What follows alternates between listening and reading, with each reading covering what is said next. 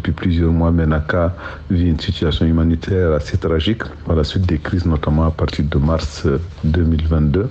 Donc des milliers, voire des dizaines de milliers se sont donc retrouvés dans les rues de Manaka et occupé tous les endroits publics que connaît la ville de Manaka. Donc nous avons donc eu la chance donc de rencontrer ces populations déplacées depuis plusieurs mois et voir un peu l'état de leurs besoins, dans quelle mesure nous pouvons aider et voir un peu aussi où nous en sommes par rapport aux besoins qui sont les leurs. Justement, M. Touré, quels sont les besoins dont les personnes déplacées internes ont besoin aujourd'hui à Minaka? Les besoins restent assez grands, notamment des besoins de protection. J'entends pas là des besoins liés notamment aux, aux violences sexuelles basées sur le genre, la documentation, des soucis notamment au nombre d'enfants qui sont souvent aujourd'hui sans parents qui se retrouvent dans les rues de Manaka, dans la grande mendicité.